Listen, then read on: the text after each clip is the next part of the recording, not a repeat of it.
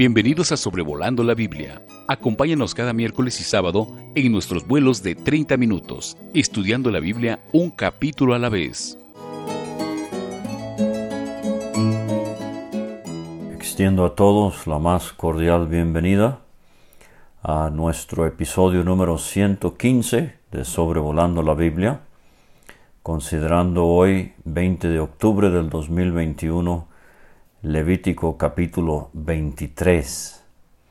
Toda la Biblia es inspirada, pero hay algunos capítulos que nos abren mucho el entendimiento acerca de los propósitos de Dios y Levítico 23 es un buen ejemplo.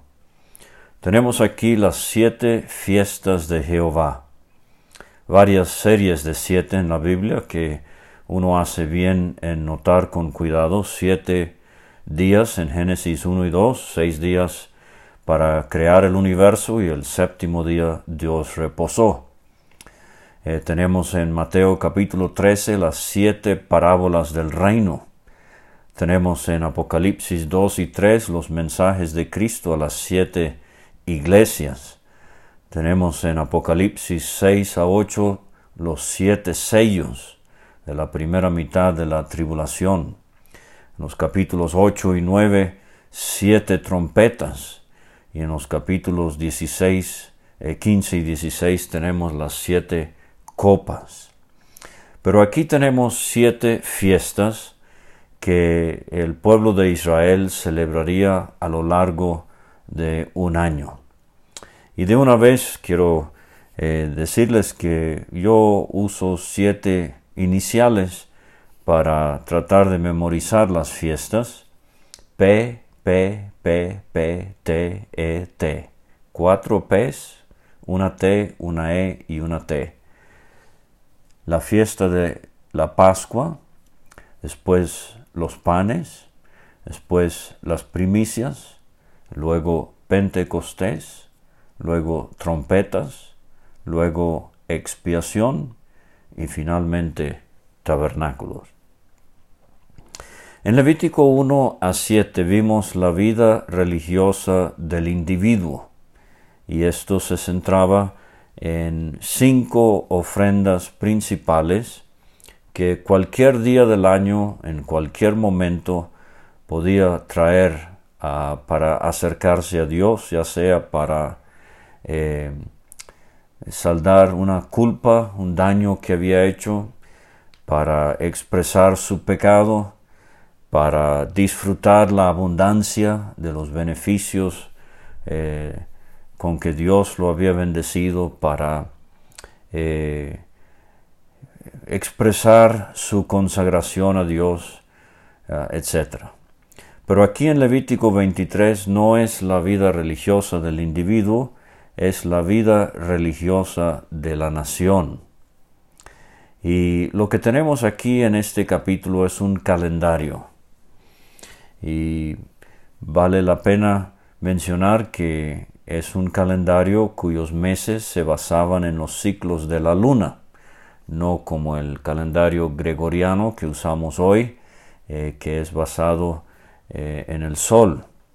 Pero estos eran 12 meses eh, de 29 días y nos van a ocupar particularmente tres meses en este capítulo el principio del año, el mes Abib, o también llamado Nisan, que corresponde con marzo, abril en nuestro calendario, y ya se fijará que por ahí también coincide lo que se llama la Semana Santa. Pero esta era la primavera, eh, las lluvias tardías caían sobre la tierra prometida, se cosechaba el lino y la cebada. Luego nos vamos a brincar al tercer mes, es el mes Sivan, que corresponde más o menos con mayo y junio eh, de nuestro calendario. Y estamos todavía en la primavera, eh, todavía terminando la cosecha de la cebada y ahora la cosecha de higos. Y luego nos vamos a brincar hasta el séptimo mes, que se llamaba Tisri, y este eh, comprende eh, parte de septiembre y parte de octubre. Ya ha pasado la primavera, eh, el verano y ahora estamos en el otoño del año.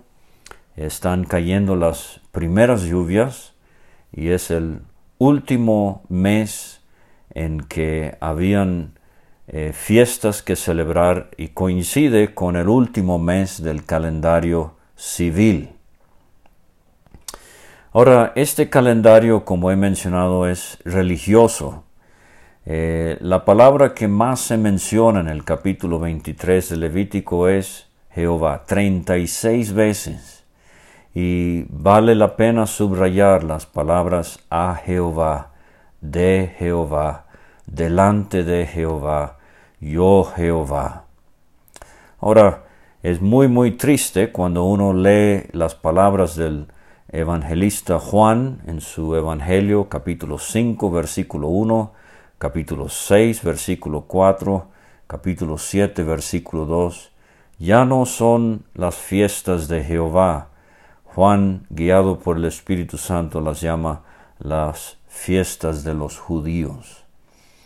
Y esto nos hace ver cómo en vez de eh, tener eh, estas celebraciones en profunda gratitud a Dios y en agradecimiento, eh, en devoción a Él, se han tornado en costumbres celebradas de manera mecánica, rituales secos, religión muerta. Y eso es una alerta para nosotros hoy. Eh, primeramente, cuando nos reunimos, eh, hay que tener en primer término, en primer plano, a Dios. Por eso es que nos reunimos. A veces eh, se quiere entretener al público, pero por ejemplo Pablo a los Efesios y a los Colosenses, él nos dice que alabamos y cantamos al Señor en nuestros corazones.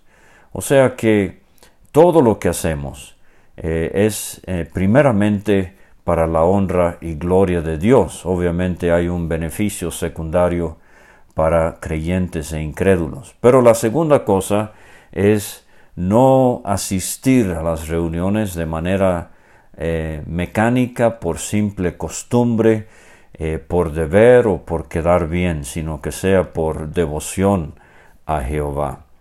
Y este calendario religioso festivo eh, se eh, gira en torno a las actividades de agricultura de los israelitas. Eran un pueblo agrícola, llegarían a serlo cuando lleguen a la tierra prometida. Y entonces vamos a ver que eh, las primicias tienen que ver con la cosecha de la cebada, especialmente y del lino, como he mencionado. Pentecostés es el término de la cosecha de cebada y ahora están cosechando higos. Y en la fiesta de tabernáculos eh, van a resumir eh, y expresar su gozo por la ayuda de Dios con todo lo que han cosechado en el año. Tres veces vamos a ver, eh, particularmente en cuanto a la sexta fiesta, el día de la expiación, la palabra aflicción, afligiréis vuestras almas. Eh, momentos de examinación, de repaso sobrio y solemne del comportamiento en un año. Pero también tenemos la palabra eh, regocijo en cuanto a la fiesta de los tabernáculos, la última fiesta. Entonces esa es la nota final de este calendario, es que debemos regocijarnos y esto lo vamos a ver mucho cuando lleguemos a Deuteronomio 12 eh, y 16, como el propósito, eh, el deseo de Dios es que el hombre, su mujer, sus hijos, sus siervos, sus siervas, llegaran al santuario y se regocijaran delante de Dios. Pero también tenemos que mencionar eh, el aspecto profético de este capítulo de Levítico 23 y este calendario que se nos da aquí. Y este eh, aspecto profético vamos a ver en su interpretación a Israel y en su aplicación a la iglesia. Fíjese que el calendario se puede dividir más o menos en, tres secciones. Cuatro fiestas en la primera parte del año, eh, primavera y principio de verano. Y después, eh, después de un largo intervalo, tres fiestas en el final eh, del año, en el mes séptimo. Entonces, cuatro fiestas tienen cumplimiento histórico, o vamos a mirar hacia atrás. El intervalo entre los meses eh, número 3 y número 7, esos cuatro meses de intervalo, nos van a ilustrar un paréntesis profético que estamos viviendo hoy día. Y entonces las tres fiestas en el mes séptimo tienen anticipación profética. O sea, vamos a mirar hacia adelante y como he dicho, vamos a interpretar eh, el significado de estas fiestas en cuanto a la nación de Israel y el futuro que le espera. Y también vamos a aplicarlo a la iglesia y asimismo el futuro glorioso que le espera. Pero otra cosa curiosa es que antes de la primera fiesta, el capítulo empieza con una mención acerca de el día de reposo. Y la última fiesta, la de tabernáculos, terminaba con un día de reposo. Entonces, tenemos a cada extremo eh, días de reposo. Y esto parece ilustrarnos la eternidad pasada y la eternidad futura. Y las siete fiestas en medio nos ilustran, como ya he mencionado, eh, un panorama profético. Ahora, antes de seguir, y por lo amplio y largo que es el capítulo, eh, necesito decirles que sobrevolando la Biblia número 64, eh, versa sobre Éxodo 12, y sobrevolando la Biblia número 108, versa sobre Levítico 16. El número 64 tiene que ver con la Pascua en Éxodo 12 y el número 108 tiene que ver con el día de expiación en Levítico 16. Ambos episodios desarrollados de manera sumamente capaz que yo no puedo añadirle eh, por David Alves Hijo. Le recomiendo que escuche esos episodios de nuevo para entonces insertar aquí esa riqueza eh, en, tres eh, de las fiestas que aquí se mencionan. Entonces, eh, versículos 1 a 3, tenemos la introducción. dice, habló Jehová a Moisés diciendo, habla a los hijos de Israel y diles, las fiestas solemnes. Esto lo tenemos cuatro veces en el capítulo, versículos 2, 4, 37 y 44, las fiestas solemnes de Jehová. Y esta palabra eh, fiestas incluye la expresión eh, peregrinación. Se podrían llamar fiestas de peregrinación, las cuales proclamaréis como santas convocaciones. O sea, el pueblo de Israel iba a ser llamado a una asamblea sagrada, eh, esto siete veces en el año para estas fiestas solemnes. Seis días se trabajará mas el séptimo será día de reposo. Entonces hay el ciclo semanal en el, eh, en el trato de Israel con, de Dios con Israel, y esto perdura hasta nuestros días, la semana. Esto no lo inventó el hombre moderno, esto viene de Génesis 1 y 2. Y tenemos eh, en el Pentateuco el ciclo de siete años. Y tenemos también el ciclo de 7 por 7 más 1, o sea, el jubileo cada 50 años. Eh, pero aquí vamos a ver que el año eh, lo vamos a mirar ah, bajo la lupa de siete eh, fiestas que le iban a celebrar a Jehová. Ahora, nada más quiero notar que vimos cuando Dios da las instrucciones en cuanto al tabernáculo, antes de echar mano a la obra, Dios les recuerda que el sábado es día de reposo. Y eso lo vamos a ver aquí también. cuando él, antes de empezar el desarrollo del capítulo con las siete fiestas, les hace ver a su pueblo que el día de reposo es inviolable. Claro, el día de reposo, el séptimo día, ya caducó en cuanto a los creyentes de la era de la iglesia. Es el único de los diez mandamientos de Éxodo 20 no mencionado para los creyentes en el Nuevo Testamento. Pero vamos con la primera fiesta, la Pascua, que tenemos en los versículos 4 y 5. Y de nuevo recuerde que Éxodo 12 ya fue considerado en Sobrevolando la Biblia número 64. Estas son las fiestas solemnes de Jehová, dice el 4, las convocaciones santas a las cuales convocaréis en sus tiempos. Fíjese esta expresión, en sus tiempos. Dios es muy ordenado, Dios es muy preciso.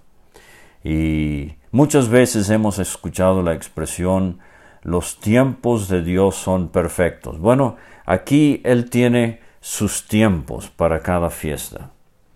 Yo escuché mucho en mi juventud a un muy hábil expositor de la Biblia llamado Sidney Maxwell, eh, irlandés, que vivió en la ciudad de Vancouver, Canadá, por varios años.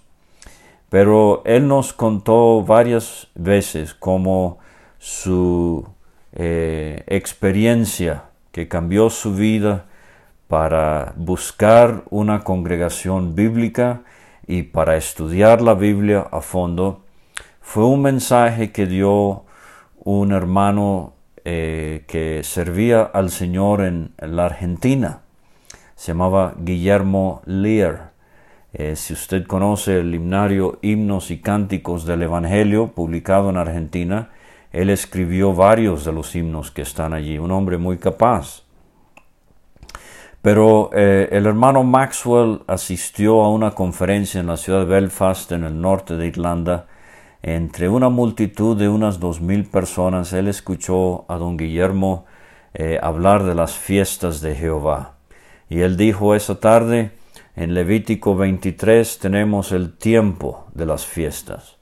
En números 28 y 29 tenemos los detalles para los sacerdotes en cuanto a las ofrendas en las fiestas y en Deuteronomio 16 tenemos el lugar de las fiestas. Entonces ahí tiene todo un estudio que usted también puede desarrollar. En el mes primero, a los 14 del mes, entre las dos tardes, Pascua es de Jehová. Recuerda el cordero pascual, eh, no tenía, no podía ser comido crudo, no podía ser comido hervido en agua, tenía que ser comido habiendo sido asado al fuego. Cristo eh, no evadió el contacto con el fuego crudo. Cristo no eh, pidió contacto indirecto con el fuego hervido en agua.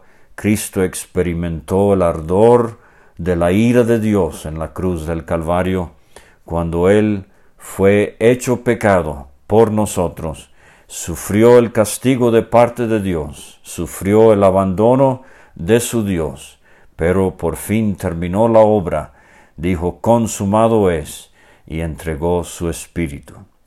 Cristo es el cumplimiento de la Pascua. Eh, Juan 1.29, Juan eh, vio a Jesús, Juan el Bautista, que venía a él y dijo, He aquí el Cordero de Dios que quita el pecado del mundo.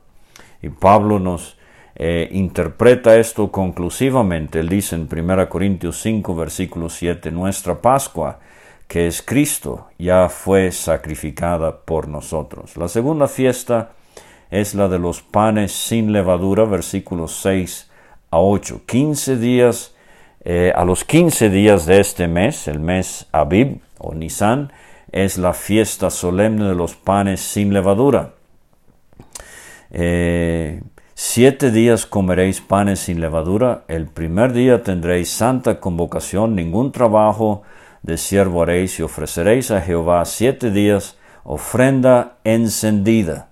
El séptimo día será santa convocación, ningún trabajo de siervo haréis. Ahora, eh, la fiesta de los panes, que usualmente va aunada o relacionada a la Pascua, eh, nos habla del creyente apartándose del pecado, expulsando la levadura, pero alimentándose de Cristo. Eh, entonces, estos son los dos componentes muy necesarios en cuanto a la vida cristiana. No solamente expulsar la levadura, apartarnos del pecado, pero también alimentarnos de Cristo. Y en 1 Corintios 5, versículos 6 a 8, Pablo nos interpreta esto. Él dice, ¿no sabéis que un poco de levadura leuda toda la masa? Limpiaos pues de la vieja levadura, para que seáis nueva masa sin levadura como sois. ¿Por qué? Nuestra Pascua, que es Cristo, ya fue sacrificada por nosotros. Así que celebremos la fiesta de la vida cristiana, no con la vieja levadura, ni con la levadura de malicia y de maldad, sino con panes sin levadura de sinceridad y de verdad. El resultado lógico de haber recibido a Cristo como Salvador es querer vivir en agrado a Él, eh, es apartarme del pecado y es alimentarme del Cristo que murió por mí. La tercera fiesta es la de las primicias. Eh, hay cierta eh, discusión en cuanto a esto, pero yo les sugiero que la Pascua se celebraba el día 14, la fiesta de los panes empezaba el día 15 del mes Nisan y la fiesta de las primicias era el día 16, correspondiendo al primer día de la semana que a veces llamamos el eh, domingo, la Biblia lo llama el día del Señor. Pero es muy curioso que aunque estamos bajo la ley, en este capítulo, ese primer día de la semana va a figurar dos veces, una en relación a las primicias y la otra en relación al Pentecostés. Pero dice eh, del 9 al 14, Jehová habla a Moisés diciendo, habla a los hijos de Israel y diles, cuando hayáis entrado en la tierra, aquí está una fiesta que no podían celebrar eh, en el desierto, eh, obviamente tendrían que esperar a llegar a la tierra y cosechar eh, sus campos, pero cuando hayáis entrado en la tierra que os doy y seguéis su mies, traeréis al sacerdote una gavilla por primicia de los primeros frutos de vuestra siega. El sacerdote mecerá la gavilla delante de Jehová para que seáis aceptos, fíjese, el día siguiente del día de reposo. Ese es el día del Señor, lo que Juan va a llamar en Apocalipsis 1. Ese es el primer día de la semana, así lo llama Lucas en el libro de los Hechos. El día siguiente del día de reposo se mesía esta gavilla delante de Jehová. Y el día que ofrezcáis la gavilla ofreceréis un cordero de un año sin defecto en holocausto a Jehová. Hemos visto ya cómo el cordero tan manso, sumiso, nos habla eh, de nuestro Señor Jesucristo en su obediencia hasta la muerte de un año, en el vigor de su vida, cortado de entre la tierra de los vivientes, sin defecto, eh, completamente sin pecado, interno eh, ni externo, y en holocausto a Jehová completamente eh, para su Dios. Su ofrenda será dos décimas de efa de flor de harina, esta es la oblación que vimos en Levítico 2, amasada con aceite. la harina nos habla de las perfecciones morales de nuestro Señor Jesucristo, el aceite como él vivió en el poder del Espíritu. Ofrenda encendida, eh, olor gratísimo, y su libación será de vino, la cuarta parte de unín. Y hemos visto ya que la oblación y la, libación eh, iban usualmente acompañadas con el holocausto. No deberían comer pan, ni grano tostado, ni espiga fresca hasta este mismo día, 16 Nisan les sugiero hasta que hayáis ofrecido la ofrenda de vuestro Dios, estatuto perpetuo es por vuestras edades. Ahora, en la fiesta de las primicias tenemos eh, el tipo de la resurrección de Cristo. Pablo dice en 1 Corintios 15, versículo 20 a 23, si en esta vida solamente esperamos en Cristo, somos los más dignos de conmiseración de todos los hombres. Mas ahora Cristo ha resucitado de los muertos, primicias de los que durmieron es hecho.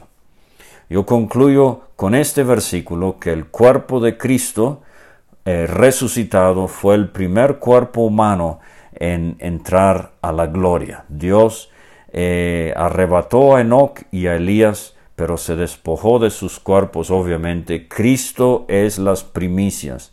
Él es la primera muestra de la resurrección eh, de vida cuando eh, los creyentes no volverán a morir después de ser resucitados, sean del Antiguo Testamento o del Nuevo. Porque por cuanto la muerte entró por un hombre, también por un hombre la resurrección de los muertos, porque así como en Adán todos mueren, también en Cristo todos serán vivificados, pero cada uno en su debido orden. Cristo las primicias, luego los que son de Cristo en su venida. Y quiero preguntarle, si usted me está escuchando el día de hoy y todavía no es salvo, usted no es de Cristo. ¿Por qué no? Bueno, ojalá pronto usted pueda confiar en Él como su Salvador y disfrutar la dicha de ser de Cristo. La cuarta fiesta es el Pentecostés. Eh, a veces se oye esta palabra, eh, en eh, hebreo, eh, del versículo 15 al versículo 22. Esta fiesta, eh, esta palabra Pentecostés significa 50, lo tenemos en el versículo 16. Hasta el día siguiente del séptimo día de reposo contaréis, contaréis 50 días.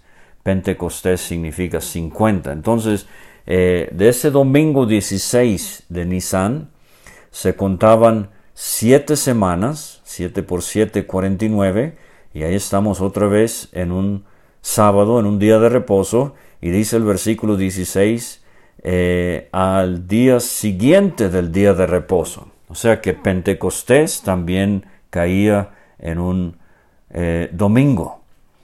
Eh, de vuestras habitaciones traeréis dos panes para ofrenda mecida, no espigas, pero ahora son panes, que serán de dos décimas de flor de efa de flor de harina cocidos con levadura. Si recuerdo bien, esta es la única vez eh, donde tenemos eh, pan con levadura siendo ofrecido al Señor. Y vamos a ver en un momento por qué. Ofreceréis con el pan siete corderos de un año, sin defecto, un becerro de la vacada, dos carneros, serán holocausto a Jehová con sus ofrendas eh, ofrenda y libaciones, ofrenda encendida de olor grato para Jehová. No solamente eh, esto del el holocausto, sino también la expiación, un macho cabrío por expiación y una fiesta más en relación al Pentecostés, dos corderos de un año en sacrificio de ofrenda de paz. Y el sacerdote Mesía esto delante como el pan de las primicias y los dos corderos serán cosa sagrada a Jehová para el sacerdote. Y convocaréis a esto en este mismo día eh, santa convocación. No deberían trabajar y Dios otra vez les recuerda que al recoger la cosecha eh, dejen algo para el pobre y el extranjero. La fiesta de Pentecostés tiene su cumplimiento en Hechos capítulo 2 eh, cuando vino el Espíritu Santo y nació la Iglesia Universal.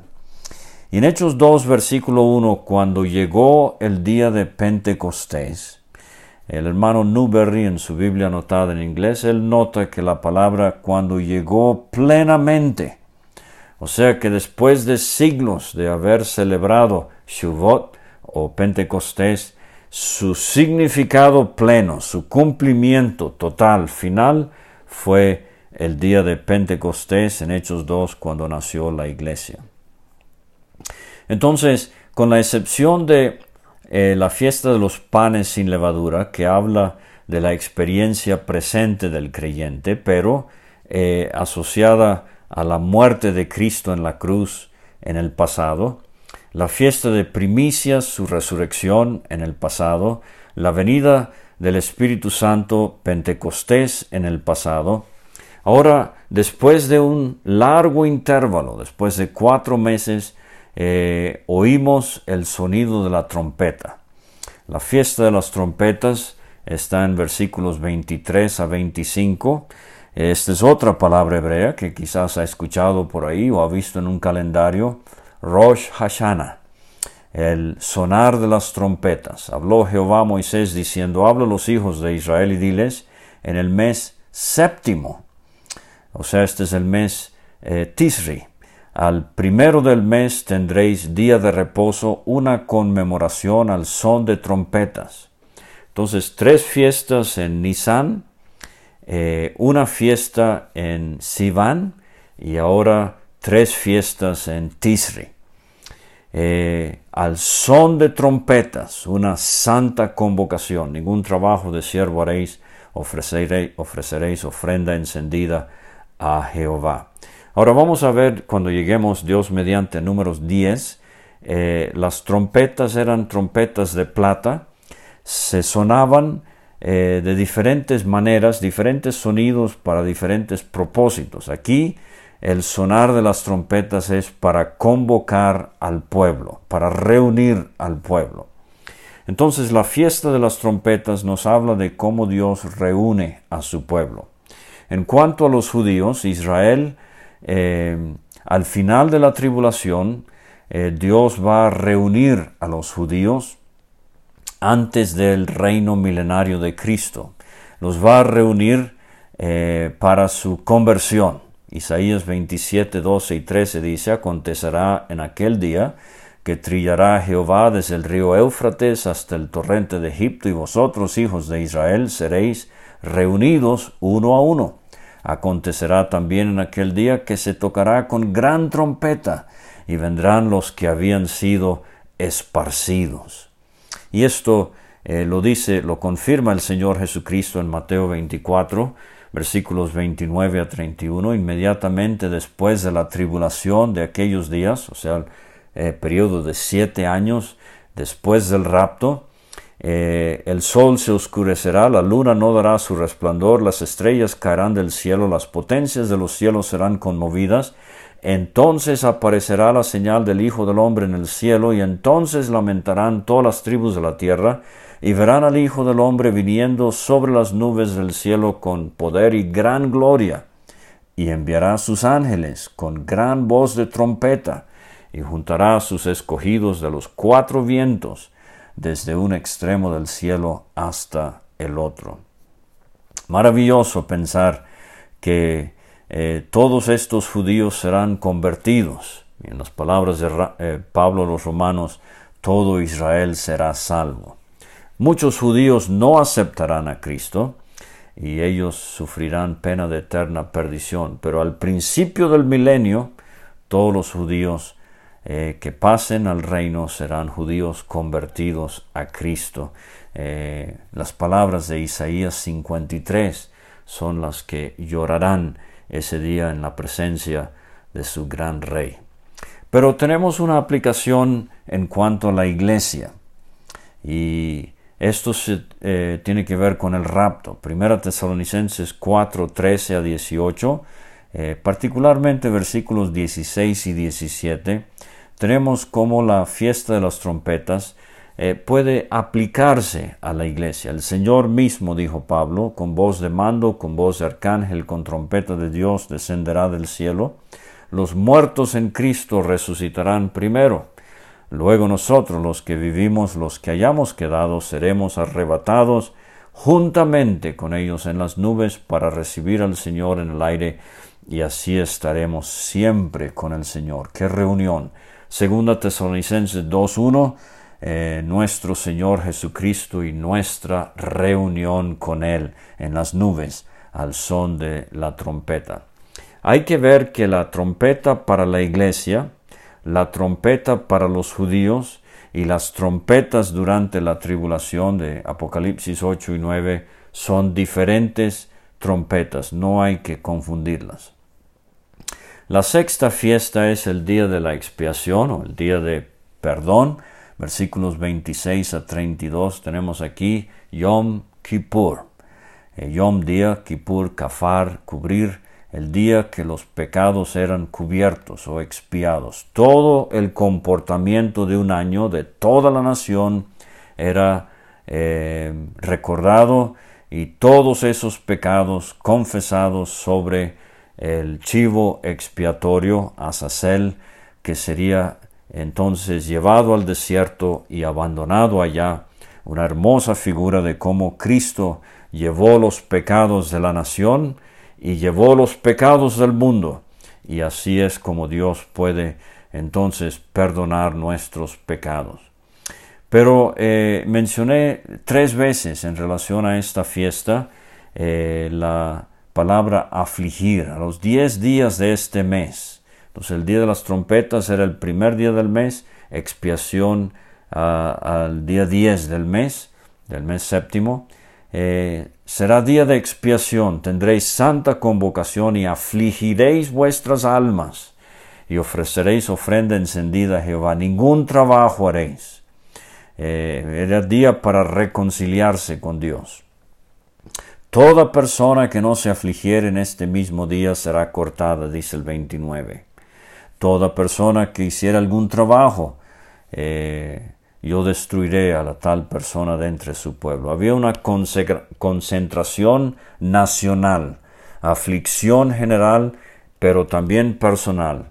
Y dice el versículo 32, día de reposo será a vosotros y afligiréis vuestras almas. Comenzando a, a los nueve días del mes en la tarde, que era cuando empezaba el día décimo, y de tarde a tarde guardaréis vuestro reposo. Note que en Levítico 16 tenemos el énfasis sobre lo que tenía que hacer el sacerdote, el gran sumo, eh, el sumo sacerdote en Israel, Aarón en este caso, pero aquí en Levítico 23 el énfasis es el comportamiento, eh, la concentración, la aflicción eh, del pueblo de Israel y es muy posible que esta sea la única vez cuando se les manda ayunar, cosa que expresa eh, completo abandono a Dios, eh, luto si quiere por el pecado.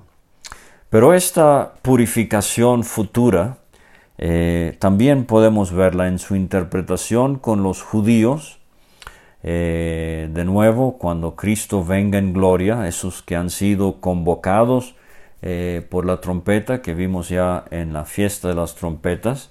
Eh, Zacarías 12, del versículo 10 hasta el capítulo 13, versículo 2. Dice, eh, dice Dios por medio de Zacarías, derramaré sobre la casa de David, la familia real, y sobre los moradores de Jerusalén, espíritu de gracia y de oración. Mirarán a mí, a Cristo viniendo en gloria, a quien traspasaron y llorarán como se llora por hijo unigénito afligiéndose por él como quien se aflige por el primogénito. En aquel día habrá gran llanto en Jerusalén, como el llanto de Adadrimón en el valle de Megiddo, Armagedón, y la tierra lamentará cada linaje aparte, los descendientes de la casa de David, la familia real, los descendientes de la casa de Natán, la familia eh, eh, eh, profética, eh, la familia de la casa de Leví, la familia sacerdotal, los descendientes de Simei, los pobladores en general. En aquel tiempo habrá un manantial abierto para la casa de David y para los habitantes de Jerusalén, para la purificación del pecado y de la inmundicia. Y en aquel día, dice Jehová de los ejércitos, quitaré de la tierra los nombres de las imágenes. Entonces, cada año que el pueblo de Israel celebraba el día de la expiación, eh, eso mira hacia adelante el día cuando Dios por fin perdonará el pecado eh, de la nación y salvará un remanente que entrará a disfrutar el reino con Cristo el Mesías. Pero asimismo tiene una aplicación a la iglesia.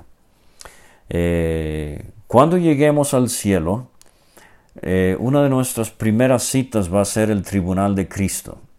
Ahora, en el tribunal de Cristo el asunto no es penal, o sea, el juicio por nuestros pecados ya se consumó en la cruz, allí fue donde Cristo eh, sufrió el juicio por nuestros pecados, pero en el tribunal de Cristo sí habrá un repaso, sí habrá un recuento. Y dice el apóstol Pablo los Romanos 14, 10, Vivo yo, dice el Señor, ante mí se doblará toda rodilla y toda lengua confesará a Dios, de manera que cada uno de nosotros dará a Dios cuenta de sí. Así como Israel tenía que repasar su comportamiento de todo un año, así ante el tribunal de Cristo vamos a repasar el comportamiento que tuvimos durante nuestra vida cristiana. Nadie se perderá al finalizar el tribunal de Cristo, pero sí se perderá recompensa. Aunque parece ser que de cada creyente el Señor Jesucristo tendrá algo que recompensar, pero cuánto más podríamos recibir del Señor si solo consagráramos nuestras vidas, alma, vida, eh, corazón a Él eh, desde el día de hoy. Bueno, tengo que terminar. La séptima fiesta es la fiesta de los tabernáculos, versículos 33 a, 43. Esta fiesta se llama Sukkot. Aquí estamos el día de hoy, el 20 de octubre, y los israelitas, los judíos, acaban de celebrar esta fiesta. No sé si vio en las noticias eh, algo al respecto recientemente. Pero la fiesta de los tabernáculos eh, duraba una semana a los quince días de este mes séptimo será la fiesta solemne de los tabernáculos a Jehová por siete días. El primer día habrá santa convocación, será un día de reposo. Ningún trabajo de siervo haréis. Siete días ofreceréis ofrenda encendida a Jehová. El octavo día tendréis santa convocación. En ningún trabajo de siervo haréis. Entonces aquí tenemos el sábado, el día de reposo que termina eh, el calendario de las siete fiestas. Estas son las fiestas solemnes de Jehová, las que convocaréis santas reuniones para ofrecer ofrenda encendida a Jehová, holocausto y ofrenda, sacrificios, eh, sacrificio y libaciones. Eh, dice el versículo 40, tomaréis el primer día ramas con fruto de árbol hermoso, ramas de palmeras, ramas de árboles frondosos, sauces de arroyos, y os regocijaréis. Recuerde, este es el eh, final del año civil y es la última fiesta del calendario religioso. Y de nuevo, esto es en la tierra ya. Van a celebrar esta fiesta por siete días viviendo afuera en el campo bajo eh, palmeras y ramas y sauces y van a regocijarse. Ahí está la palabra en el versículo 40. Entonces, el calendario termina con siete días afuera recordando todo lo que Dios ha hecho por ellos desde que salieron de Egipto, agradeciéndole a Dios todo lo que, los ha todo lo que les ha dado en las cosechas de este año y regocijándose eh, delante de su Dios.